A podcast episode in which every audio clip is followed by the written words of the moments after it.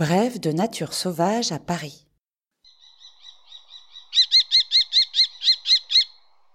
Aujourd'hui, le faucon tresserelle.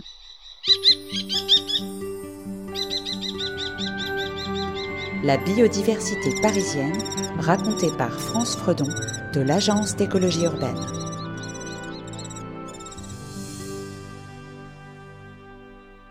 Dans le ciel de Paris, on peut observer et entendre de jour, un petit rapace, le faucon tresserelle.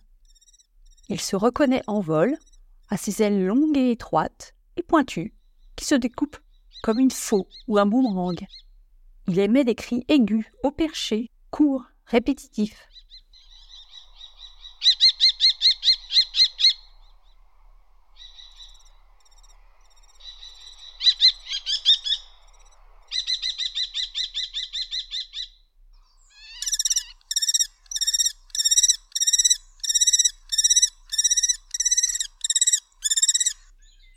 L'oiseau, à l'œil perçant, guette ses proies.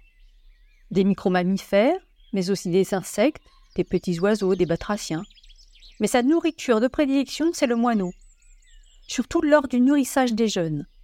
Ces passereaux sont très querelleurs et ils oublient souvent de surveiller le danger venant du ciel. Après un vol de repérage, le faucon effectue un vol stationnaire, en Saint-Esprit, et fixe sa proie, puis fond sur celle-ci.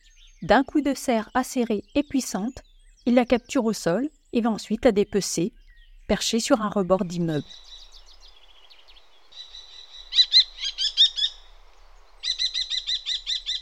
Ce petit faucon, de la taille d'un pigeon, a la tête et le cou gris foncé pour le mâle et châtain clair rayé de brun foncé pour la femelle, ainsi qu'une moustache noire, marque caractéristique des faucons. Oiseau solitaire, il vit en couple uniquement pendant la période de reproduction. Les vols nuptiaux sont alors le théâtre d'acrobaties aériennes. Pour séduire la femelle, le mâle effectue des cercles au-dessus du perchoir qu'elle occupe, puis fond sur elle à court piqué, avant de remonter dans les airs. Pour terminer sa cour, il dépose à ses pattes des proies fraîches en guise d'offrande.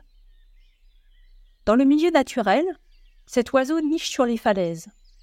À Paris, il choisit les hauts bâtiments, les tours des églises, des monuments, des façades. Il s'installe parfois aussi dans des vieux nids de corneilles perchés dans des branches hautes. Selon les années, deux à cinq couples nichent sur les tours de la cathédrale Notre-Dame de Paris, d'autres sur le Sacré-Cœur, la Tour Eiffel, l'Arc de Triomphe. L'incendie de la cathédrale en avril 2019 ne semble pas les avoir dérangés les oiseaux se sont éloignés des flammes pour réinvestir ensuite le monument dévasté. Au début des années 1980, la population parisienne du faucon tresserelle était estimée à 10 couples. La Ligue de protection des oiseaux, la LPO, qui a suivi sa croissance durant ces années, a comptabilisé 50 couples en 2000, le pic des effectifs. Mais aujourd'hui, ils sont moins de 30. En cause, la chute drastique du nombre de leurs proies, les moineaux, dont la population parisienne a chuté de 73% depuis 2003. Ce déclin des moineaux est sans doute dû à plusieurs facteurs. Disparition des anfractuosités des murs, raréfaction des insectes, des friches et des plantes sauvages. La nidification des faucons est aussi perturbée par les travaux de ravalement des façades qui les obligent à abandonner leur nid l'obstruction de cavités ou les grillages placés pour limiter l'installation des pigeons nuisent également aux faucons. La population parisienne de ce rapace pourrait se remettre de cette situation. En matière d'urbanisme, la ville a élaboré pour les constructions, comme les travaux sur le bâti existant, des recommandations en faveur de la biodiversité.